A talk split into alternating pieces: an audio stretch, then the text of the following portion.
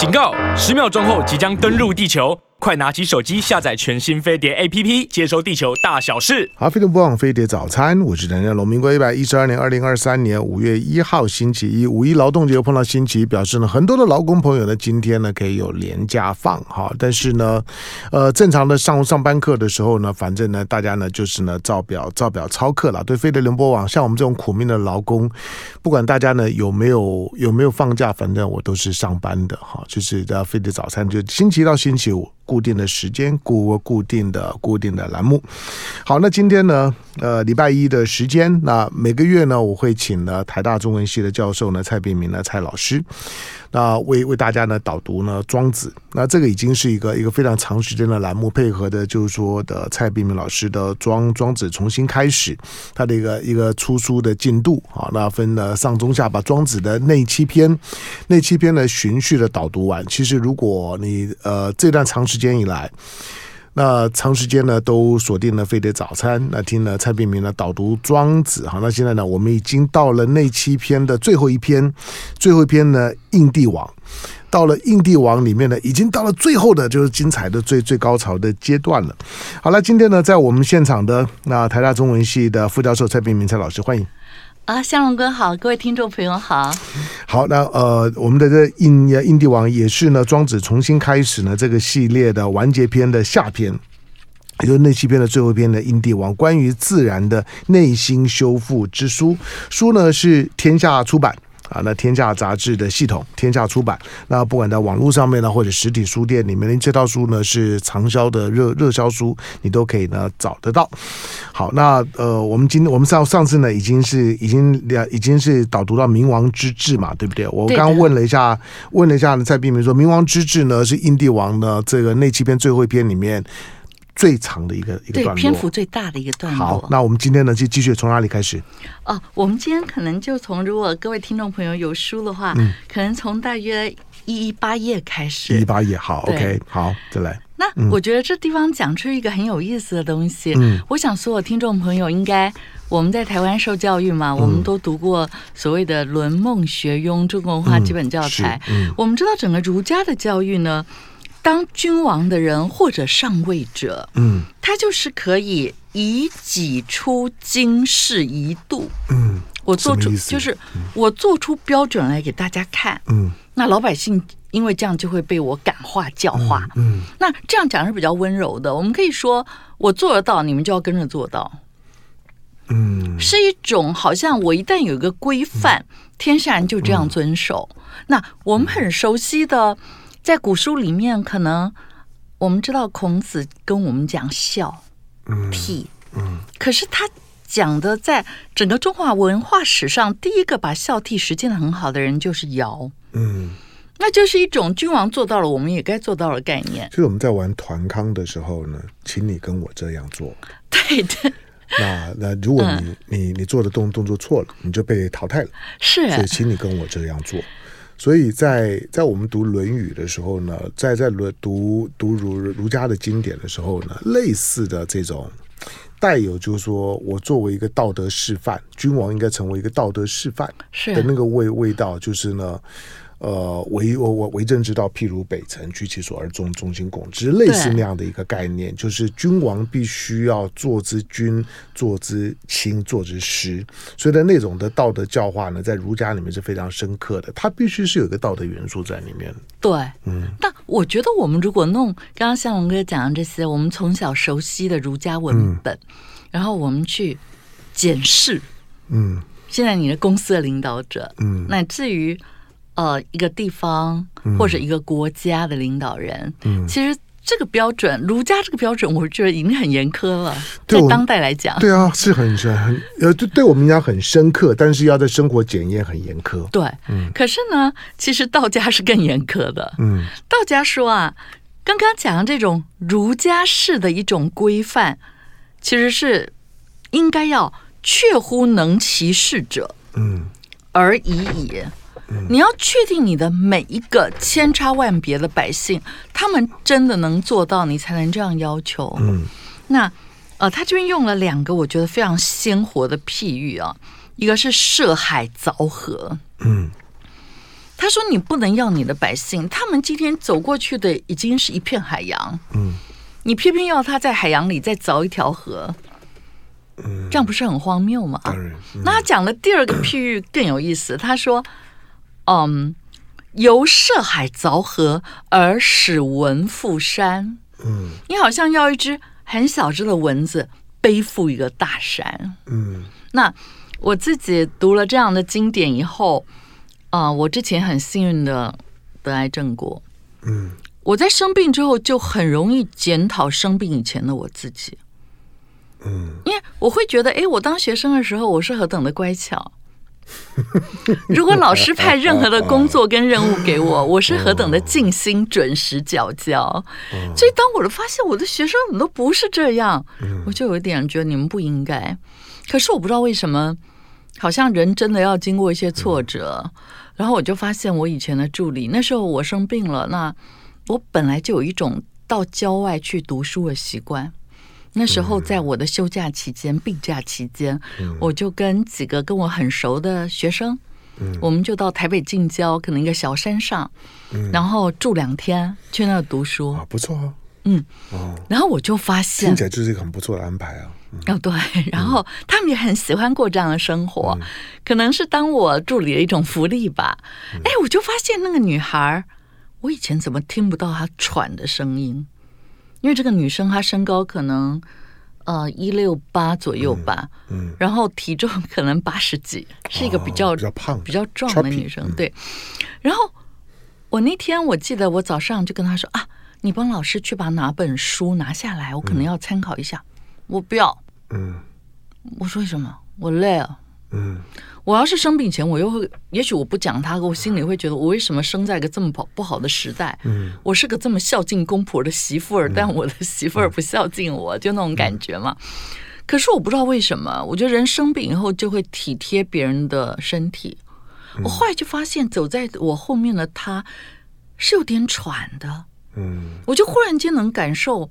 也许如果我像他要承担那么重的体重，我就不会觉得去跑到楼上拿本书是那么简单的事了。嗯，我就会想到以前不会这么感受的我。嗯，那这一点你就会发现，道家好像比儒家的君王典范更体贴每一个老百姓他的差异性。嗯，体谅差异性，我觉得是一个。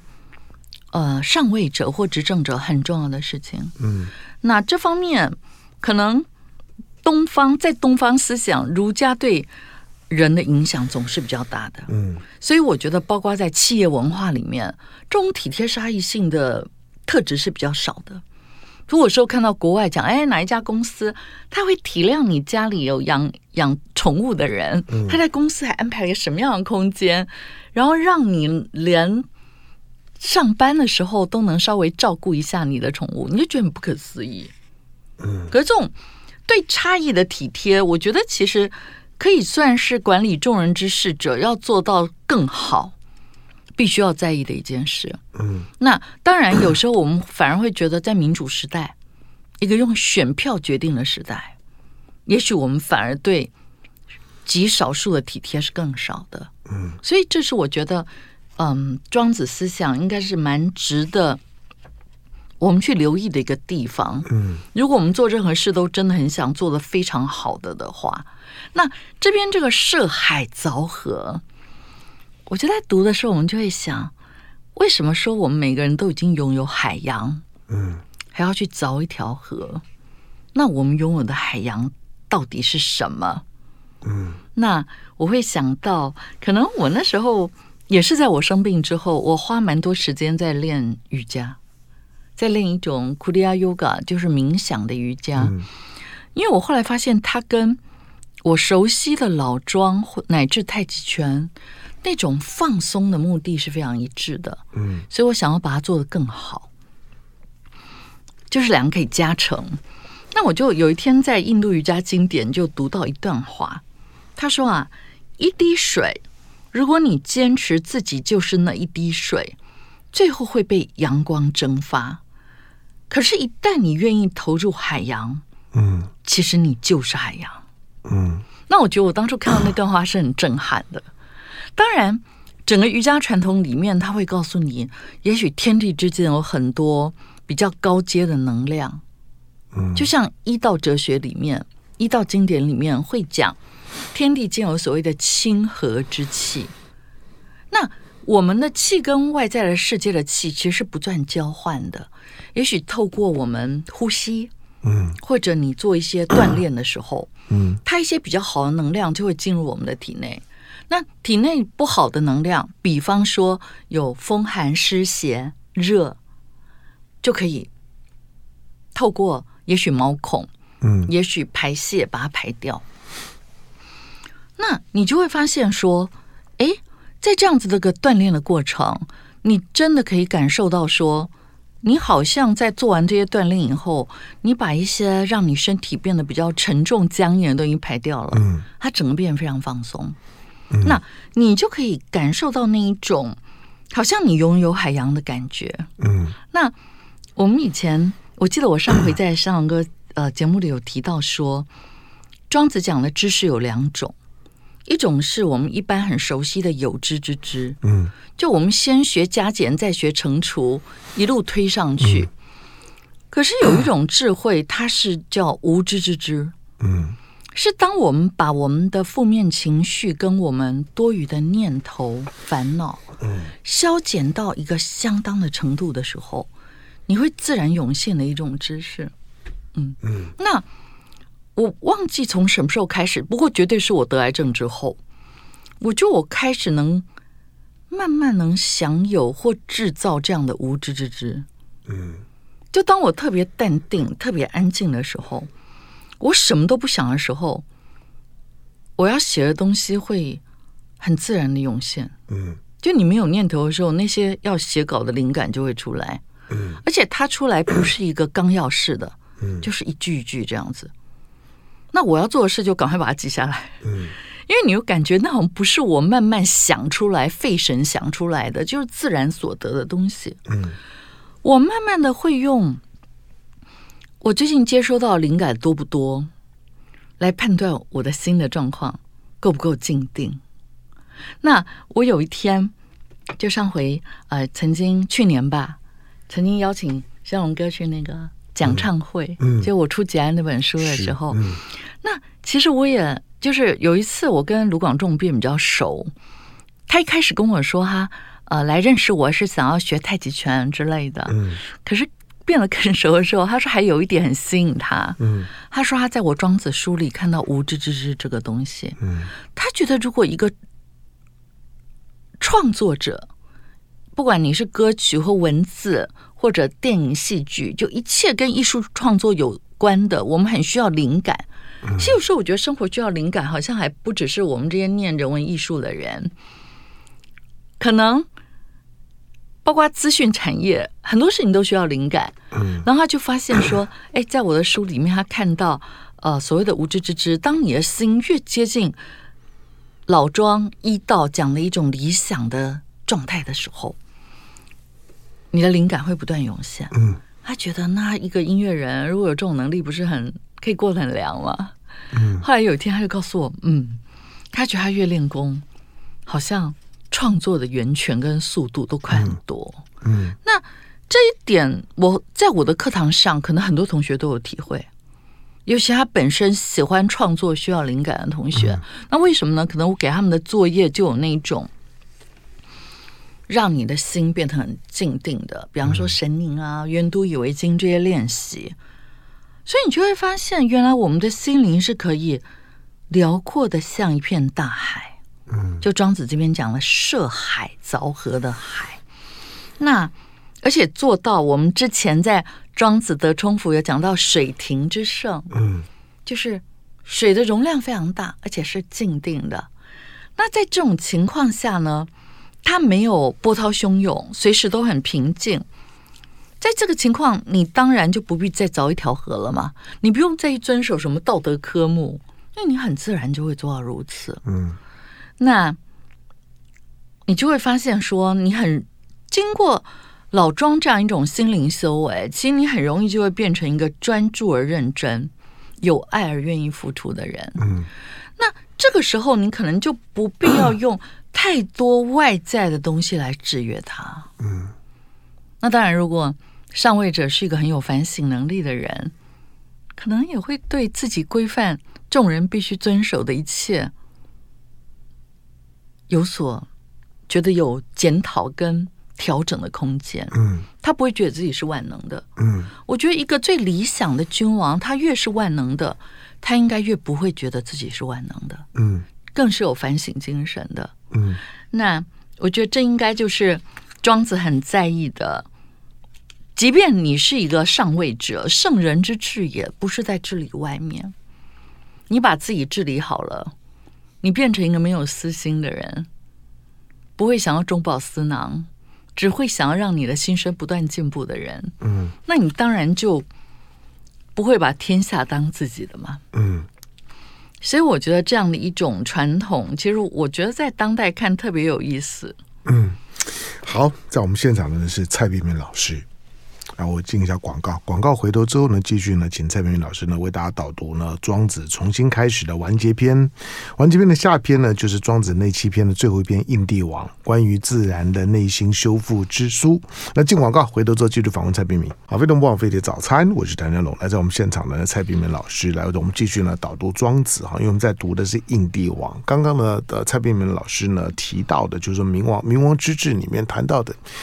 我我觉得从一个从一个君王的君王的训练里面来讲，呃，好像呢不知不觉呢，君王会会觉得好，那那我做到，我当我做到什么的时候，我如果呢接受某一些的某一些规范教条，大家认为呢这个是这个是冥王之治，是君王呢应该要要具备的训练，那我应该表现出呢某一种，包括皇后要母仪天下。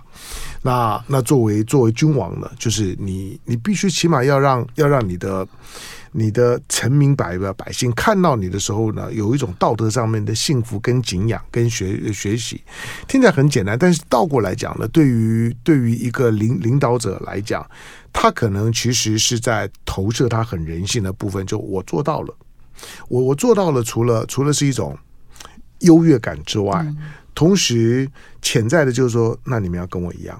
嗯，你们也要做到。可是，其实，在在东西方的哲学里面，这是我的感觉了。东西方的哲哲学里面呢，一直在辩证的，就是说，这种这种己所欲施于人，就就就是我我我做到了，我有的，那那你们也要。或者在东方的哲学里面来讲，我们我们读圣经里面呢，圣经里面告诉我，己己所欲施于人。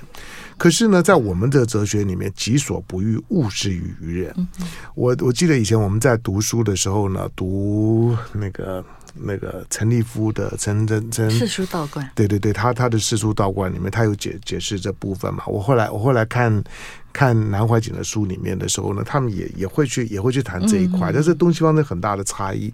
那基本的解读就就是人所欲啊，其实每个人都不太一样。嗯所以呢，你要施于人的时候呢，对对方不一定感觉得到。可是呢，己所不欲，他认为呢，大家的那种不欲，我不喜欢的东西呢，人都差不多。所以呢，己所不欲，勿勿施于人，让人跟人之间所出现一种最保守的一种的一种相互的对待的方方式，不会因为有那种强加于人的不愉快感。所以呢，己所不欲的态度呢，其实是一种的比较保守的。但是呢，最消极的人的人人该保有的距距离，但是己所欲施于人，其实带着侵略性的。就己所欲施于人呢，就是表面上来讲是说，我觉得好东西呢，那那那你蔡蔡璧名也要，那而且你应该，我我我觉得我这样子练身体是很好的。那蔡璧名告诉我说呢，打太打打打太极拳啊，这很好的，所以你唐湘龙一定要跟我一样。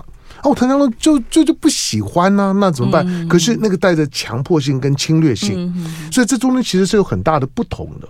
嗯，但但是在庄庄庄子里面来讲呢，在庄子的概念里面来讲呢，是可以去化解这个东西的。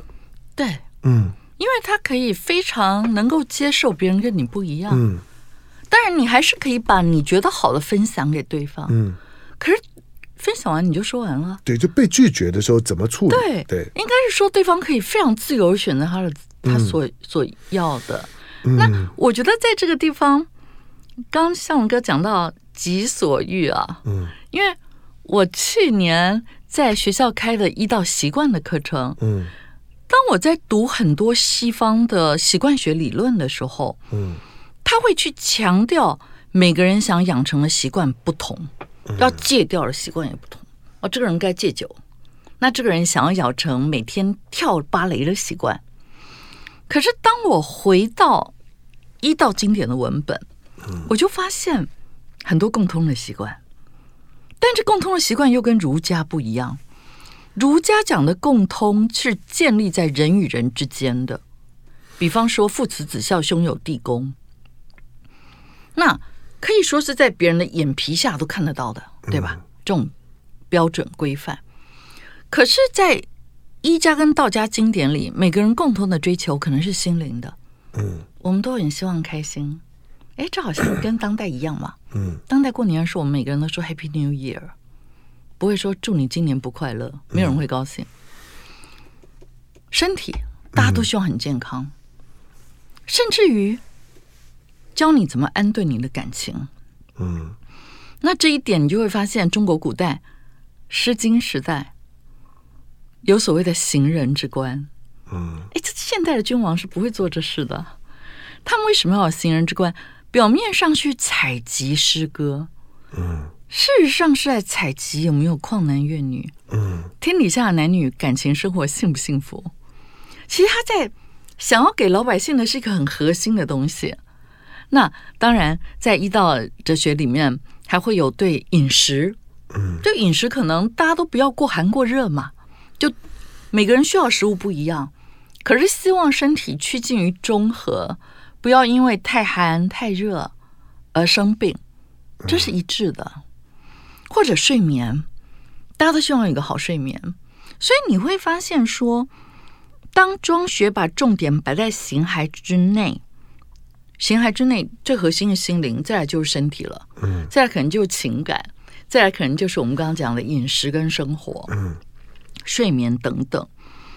那他叫你在意这些，我觉得我一直到很后来才发现。你在意什么？我们今天就不要讲上位者对百姓的在意。嗯，你是只在意百姓口袋里那张票吗？在民主时代，嗯，和古代专制时代，你是只在意他们睡觉了吗？或服不服从吗？可是好像我们很难去渴望一个时代，那个君王会照顾到每一个人。你们心情是不是都很好呀？身体是不是很健康啊？嗯，嗯，可能我自己生过病，我就会比较在意这些。然后你很在意的时候，就会觉得，哎，其实学校的体育课可以办的好到什么地步？嗯。可是我们可能会把钱花在很多你看得到的项目，包括放烟火。可是我们不一定会把钱放在这么核心的地方。那我们今天就虽然冥王之至少叫我们谈政治。嗯可是越是在这个时候，我们打开电视都是政治新闻。是我反而会觉得我们可以谈谈个人。嗯，比方说，庄子讲重视形骸之内。你先不要讲君王，你讲一个你感情对象好了。嗯，如果这个人是很重视他心情，他希望自己每天都心很安定安静，在这么清明的情况下，能够好好读书、好好工作或照顾自己的。人际关系或者家庭，就把心灵摆非常优先的人，他也会希望所爱的人，嗯，内心是轻松的、安适的。嗯、那或者你所爱的人是非常重视健身体健康的，嗯、会去锻炼、注意自己的体脂肪什么的。那他谈个恋爱，可能也会希望你跟他一样，嗯，是身体越来越健康的，而不是越来越衰弱的。嗯，那呃。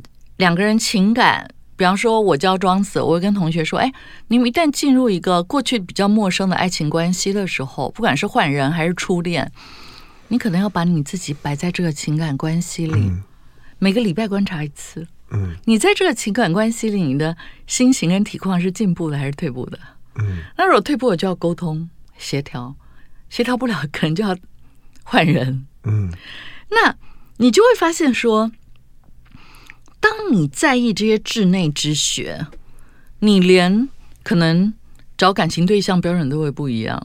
嗯，因为你就会觉得说，哎，可是我们真的看到有很多我们看起来觉得他很正常的恋人，比方说他很在意收入，嗯，那我今天来找一个收入高一点的，我是不是就轻松了？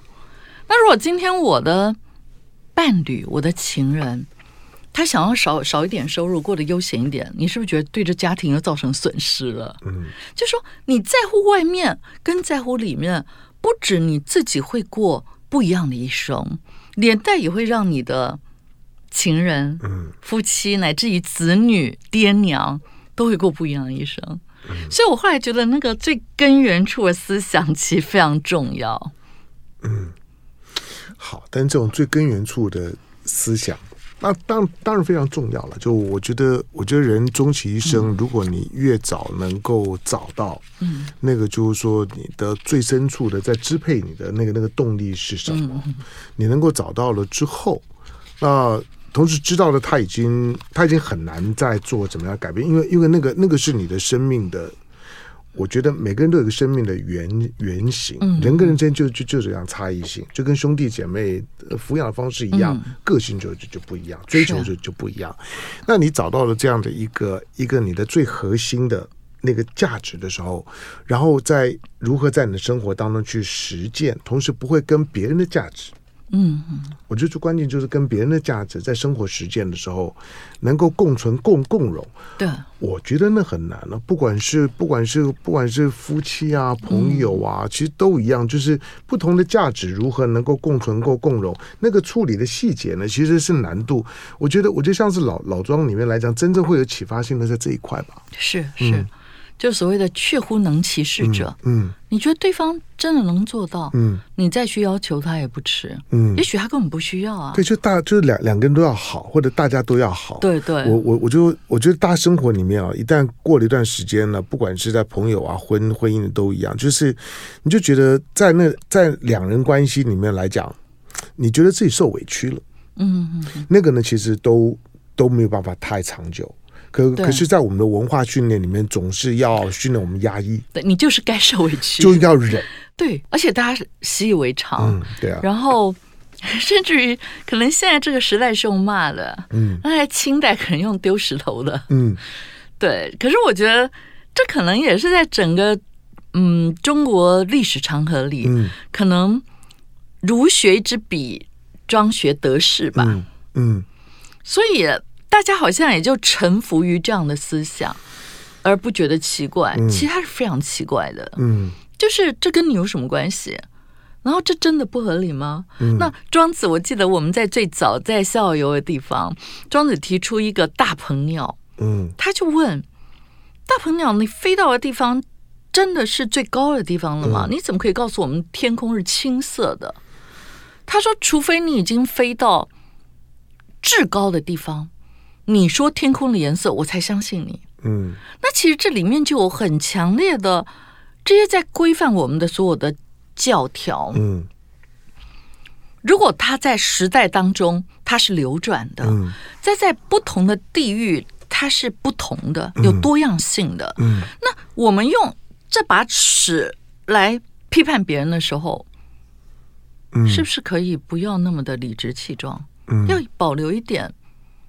回环的空间，嗯、那我觉得庄子的教育会不断的促使你变成这样的一个人。嗯，那这为什么需要？因为在这个时代的学校教育、家庭教育、社会教育非常匮乏。嗯，好，整体来讲，我我为什么请蔡明明老师导读庄子？因为因为老庄的思想里面啊，比较能够让个人出来。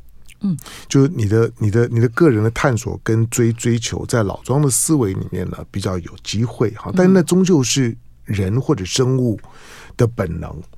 那在我们传统的，就是说呢，儒儒儒家、法家的训练，它是它是一个儒儒家对我来讲，它是一个集体安全制制度。什么叫集体安全制度？来进广告，回头之后聊。好，非常不枉费的早餐，我是谭振龙。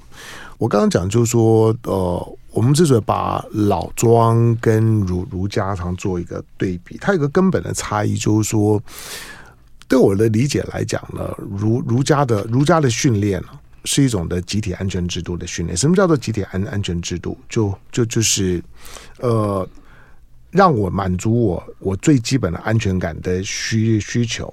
每个人都被训练的说，只要你做好了什么。那你就可以去要求其他人都在相对的位置上面，嗯、所以在我们讲所谓的伦伦理的时候，那个伦理就是说你要找到你在那个伦理体系你的位置，嗯，而在那个位置上面呢，如果你在那个位置上面呢，就是很稳定的，没有没有脱轨，你知道脱轨出轨这个东西，在大自然里面不是那样大自然里面呢，哪哪怕是一个呃原原子核周围围绕的电子。它都有可能会会出现的脱轨的情况、脱离的情的情况。其实自然里面就是因为出现这些情况，所以自然会有变化。可是我们在我们在就是说道德跟社会体系教育里面来讲，我们却希望就是那个伦理体系的巩固，就是每个人其实都君君臣臣、父父子子子。你确定你的位置之后，你就知道呢，你旁边的另外的那个人跟你是什么关系，他应该在在什么位置上面，而各自附加上一些的道德规。嗯，那我们其实被训练，就是说，只要我守好了我这个，我就可以开始批批评其他人。同同时，我可以结合其他人一起呢去批评那个呢脱轨的人。它是一个集体安安安全制制度哦，是，就是要确定了大家都还这个体体系呢是完整的。因此，那个集体安全制度它就形成很大的压力。集体安全制度是我们念政治学了，比如说，比如说你在念念欧盟。或北约，它就是一个一个集体安安全制制度。有任何一个人被攻击的时候，我们就一起去去去去去打另外的那呃那个。那同时呢，里面体系里面如果有谁谁违规了，我们就一起去谴责他。其实它也是人性的一一部分，在的国在国际关系里面呢也一样。可是人终究会有自我，嗯，人人终究是有差异，人终究是有个性的。那在这种的可能不可不可避免的集体安全的需求下面之外，人。人总要有有一些呢，在在轨道轨道之外的一些的表现的空间，或者晃动，或者欲望，那怎么办？其实呢，庄庄子在庄子不是在驯驯服你，我我我觉得，我觉得我们的儒家文化是一个驯服的我文化，是要把每个人，你一出生之后呢，就在告诉你说你应该怎么样，应该怎么样，他在驯服你。但是庄子没有在驯驯服你，我觉得庄子是比较在解解放你。所以我觉得，我觉得老庄的训练为什么重要？它其实是一个是一个自我解放的训练。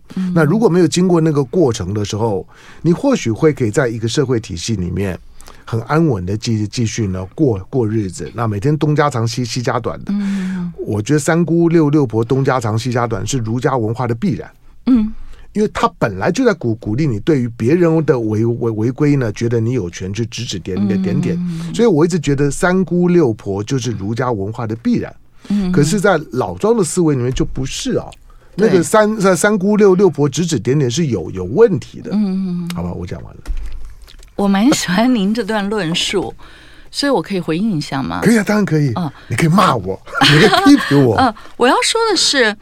嗯，我们确实像像我哥刚刚讲的，你说在政治学里面提到的集体安全制度，嗯，儒家确实设立的很多规范，嗯，而且那规范还比我们从小到大嗯学习的还要多如牛毛，嗯，因为我们读中文系的人，我们会读《礼记》，《礼记》内则，对，嗯，哇，那很严重哎，那个条条框框，每天从从早到到晚就。我印象最深的就是，连你爹娘在谈话，你经过要快跑。对，因为电脑谈话你不能听，嗯、就是那么的细。嗯，可是我刚刚提到的，就是尚哥提到的，儒学是一种解放。嗯，我想要讲的是，我觉得儒学是解放。也不只是解放，我我我我说老老老老庄老庄是解放，对。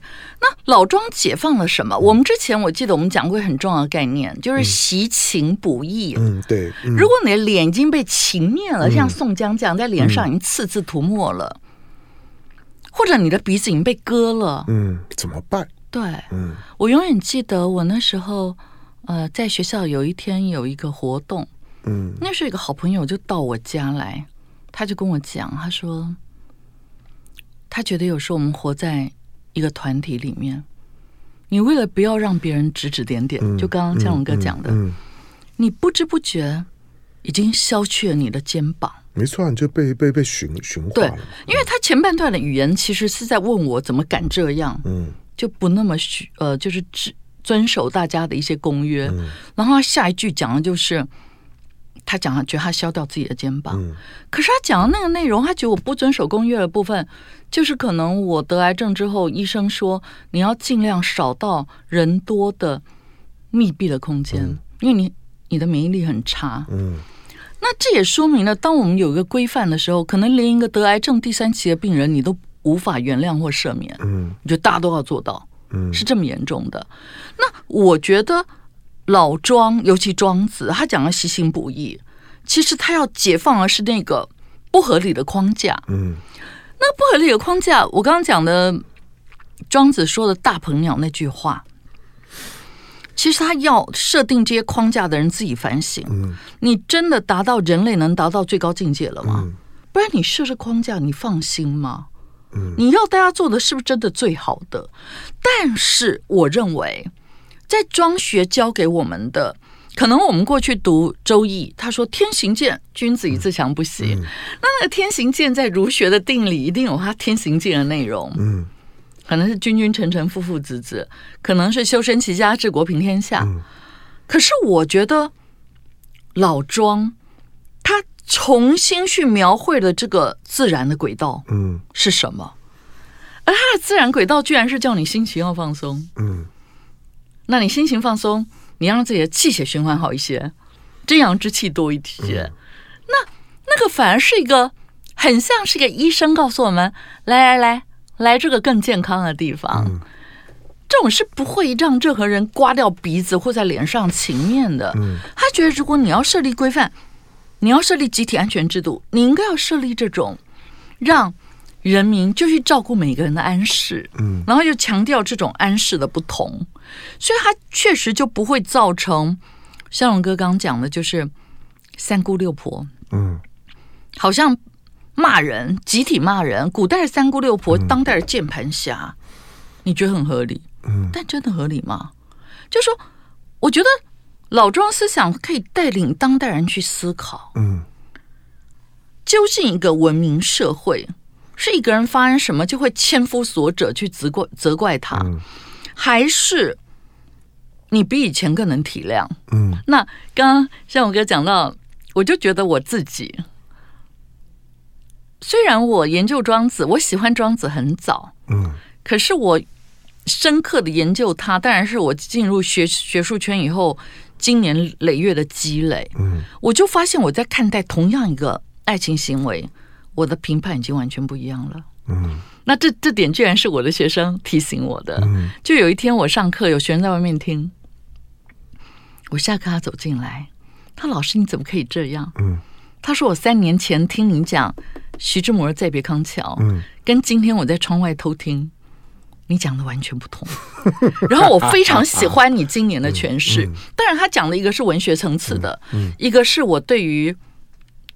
男主女主的一些判断，他说：“我记得我们那一年徐志摩被骂的好凶，嗯，然后你说徐志摩就这样抛妻弃子，嗯、然后去追林徽因去了，然后赶到德国要跟张幼仪离婚了，嗯，然后四年后你居然说天啊，他们结婚的时候一个十几岁，十四五，一个十八，那个年龄连爱是什么，嗯、或自己是谁？”